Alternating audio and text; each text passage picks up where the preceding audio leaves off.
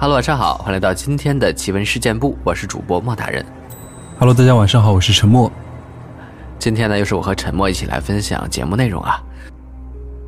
哎，陈默，今天呢，咱们继续分享听众的留言吧。最近有好多人投稿啊，我们集中的分享一下大家的故事。哎，说起这个听众留言啊，其实我有一个小建议吧，跟大家讲，就是好像之前有几期是我录过莫大人录过的节目是吗？啊，对，好像就是上一期还是上上期，好像是，哦，好像是听众留言是吧？嗯，然后在这里呢，希望大家就是在给我跟莫大人投稿的时候，最好就是单独去发，因为我们两个录音是分开录的嘛。然后莫大人在北京，我在杭州，我们分开录的啊，所以有的时候就是故事内容就是好像就是收到了重复的投稿，但是又不知道就去录了。然后录完以后，就有听众说：“哎，你们这个偷工减料啊，或者怎么样呢？”其实我们是根本不知情的两个人。对，实际上是有个误会啊。对，因为有些听众就是给穆大人发了之后，哎，希望也被读到，然后也给我发，然后我们在这个翻投稿的时候就翻到了一样的投稿，就去录了。嗯，对。所以希望大家就是以后投稿的时候，就是尽量给我们其中的一个人投稿。这样的话，我们录了就不会有重复的情况。嗯，对，就是你只投一个就行了。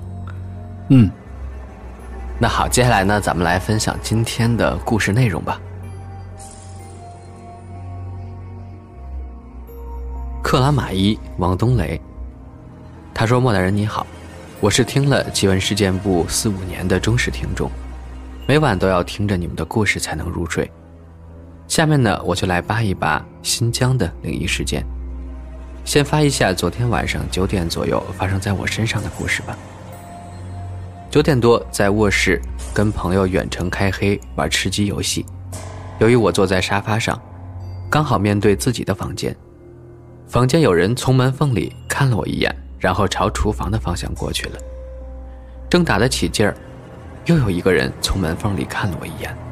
这次是瞪着眼睛盯着我，看着不是我爸或者我弟弟，我连忙起身把门打开，这时发现门外什么都没有，我就问家里人有没有人从我门前走过，他们都说没有。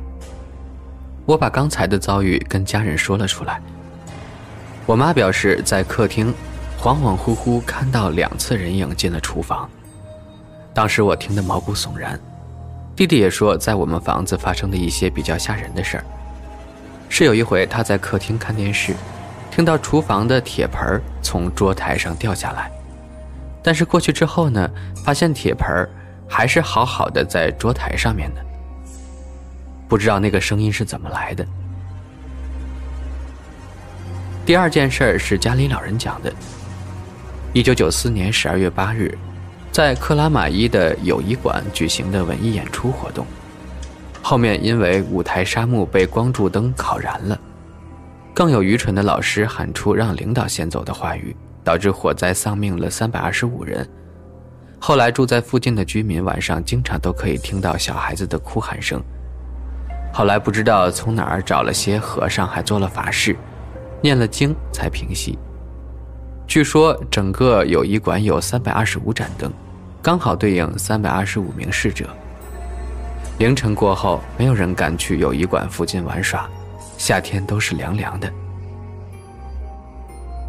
第三件事是发生在学校的事儿，具体哪个学校我就不说了。快高考的时候，由于时间紧张，中午就跟同学们在校门口吃了燃面，然后回教室复习。简称我的同桌是小 A 吧，他迷迷糊糊睡着了。梦见有人拽着他的衣服，把他往门口拉。他走到门口以后，就见到那个人从三楼跳了下去。之后他就醒了。当时他回家了，直到考试前才见到他。后来听他说，他当时发烧了，就想着压力太大，从楼上跳下去就可以解脱了。回到家后高烧不断，吃药输液都没用。他家有人信这个，买了点黄纸在十字路口烧了。只不过现在我都不懂的是，为什么黄纸上还要写上我同桌的名字？之后他就好了。接下来呢，再给大家讲一个戈壁滩上胡美人的故事。谈到灵异，不管你们信不信，我先讲讲发生在我身上的事儿吧。几年前，第一次自驾新疆，为追求刺激，专门走低速，弯弯绕来绕去。行至玉门镇已是半夜三更了，在路边看到一家门前挂有停车住宿的灯牌。个性光明磊落，则出门啥都不怕。然后就在这家店住宿了。躺下之后，我总是做噩梦，然后惊醒。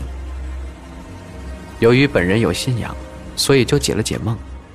大意是危在旦夕，但可逢凶化吉。这梦境太奇怪，不敢在这儿住了。简单的收拾收拾，随后启动车辆，继续往新疆的方向奔去。那时候已是凌晨五点左右，具体时间也记不清楚。忽然间，前面的路没了，而且发现大灯照着的地面上，竟然有两个年轻女子。她们看着我的车，并摇手示意。这荒郊野岭的，我不敢相信这是正常情况。深秋甘肃的气候，大家都知道，早上很冷的。可是这两个人虽然貌美如花，却只穿着夏天的服装。相对而言，我在车上穿的是厚外套不说，还开着暖风呢。我不相信眼前的会是人。虽然我发现了他们两个向我招手，也看不到前面有没有路，但是也没有停车。老司机们应该都知道，大灯大概能照五百米远，在这段距离里，我不敢刹车。一再强制性的把自己冷静下来。他们两个人站在路中央，车子还是滑行状态。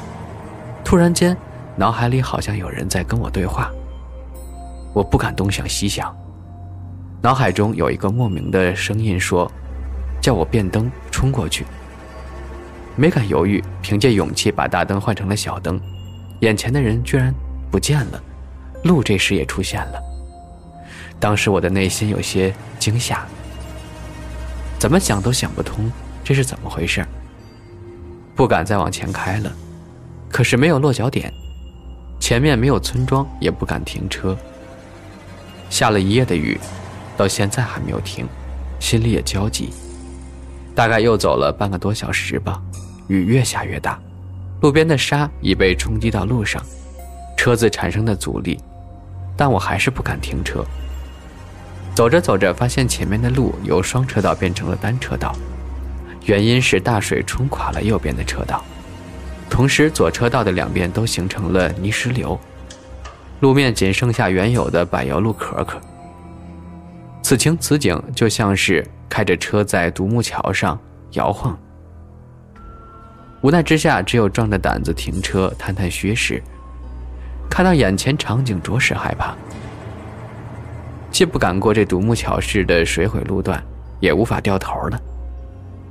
恰在此时，车子还被陷住了。想起那些奇怪的梦，我认为这本来已经暗示过我，但我最终还是要面对的。随后的遭遇，本以为是人生要到尽头了，因为路和车不断的下沉，还有大暴雨，心想凶多吉少啊，逢凶化吉，怕是只是一个考验。随便吧。然后就在车上准备睡觉，事已至此，想多了也没用，大不了来个安乐死。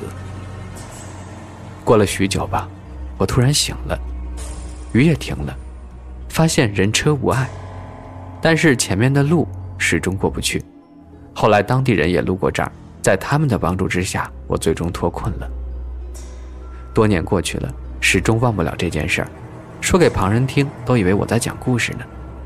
但是我的梦真的是指引，许多现实生活中的事儿，仿佛曾经就发生过，所以我更加坚定的保持纯真的信仰。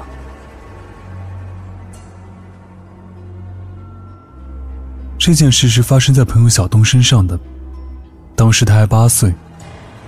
那是一天下午，学校因有事放假半天，小东写完作业，就打算去叫隔壁小伙伴出来玩。可是，一到人家门口，才发现小伙伴跟家人去地里干活了。没办法，小东只能自己一个人漫无目的的各种找事情玩。他走着走着，慢慢的便来到了村外很远的树林里。当时是春天，树林里开满了野花。小东想多摘几朵，可就在这时，他发现前面不远处竟然有个坟头。因为快到清明节了，坟前还有刚烧过的纸灰。小东那时候还是太小了，很调皮。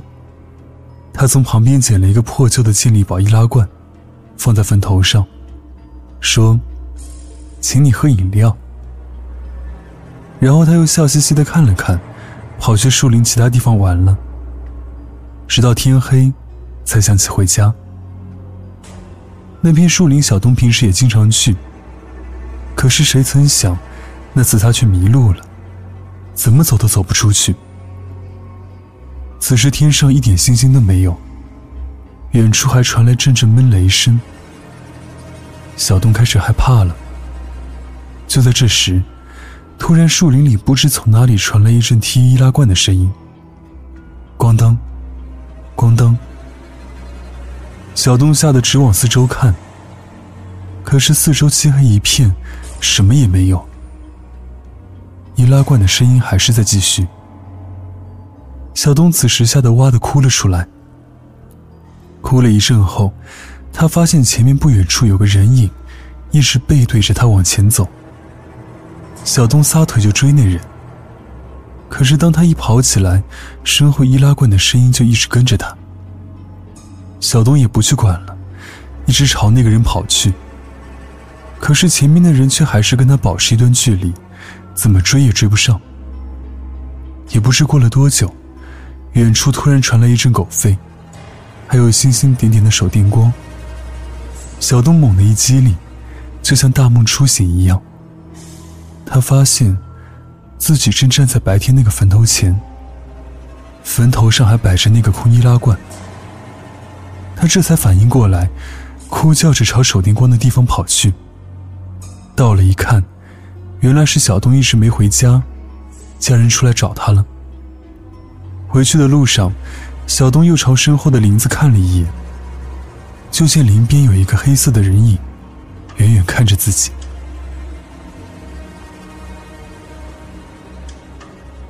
第二个故事叫耳语。小雪这天下了班后就觉得特别累，于是她简单的吃了晚餐，洗漱一下之后便上床睡觉了。要在以往，她肯定会玩手机玩到后半夜。可是自己的手机白天摔坏了，现在正放在手机店修。手机店老板担心他到时候联系不到他，于是就给小雪一个旧的手机先用着。那个手机是一个老式的诺基亚，里面的功能很少。小雪拿到它后，从下午就开始感觉耳边有人在小声的哭泣。小雪左右看了看，但周围都是上班的同事。没人在伤心啊。她以为自己工作太忙，出现了幻觉。于是下了班后，就早早睡下了。到了后半夜，小雪被一个噩梦惊醒了。可是就在这时，她才发现导致自己做噩梦的，竟然是白天那个耳边的哭泣声。此时声音比白天更大、更清晰了，仿佛就在自己的房间里。并且哭声夹杂着一些碎语，因为哭声太凄惨，那些碎语也听不出是什么。小雪吓得头皮发麻，她看到自己放包的地方，有个人在那蹲着。那阵哭声，是他那发出的。小雪此时吓得想喊喊不出，身子也动不了。而那个人影却一直没动，一直到屋外的鸡叫声传来。才慢慢消失在黑暗中，哭声也渐渐消失了。小雪紧张了一晚，被窝全被冷汗湿透。等天蒙蒙亮，她才慢慢睡去。到了中午，小雪起床后，发现昨晚放在包里的诺基亚手机掉了出来。小雪捡起来后，直接出门奔向那家手机店。可是还没到呢，她就远远看去。手机店门口停着几辆警车，周围还围了很多人。小雪挤进人群，发现手机店老板靠着手铐，还有几名员工都被带上了警车。小雪向旁边的人一打听，才知道原来这家手机店一直干着非法的买卖。他们把来路不明的旧手机零件都拆下来，伪装成新的，再给来修手机的人换上。据说，他们还收车祸现场死人掉下来的手机。小雪一听，头差点炸了，她一阵后怕。昨晚自己看到的那个人影，果然不是做梦。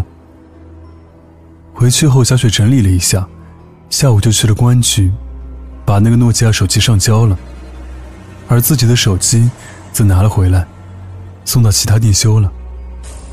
这天下午，她突然发现一个未接来电，于是小雪试着打了过去。过了好一阵，电话那头传来了一阵凄厉的哭嚎声。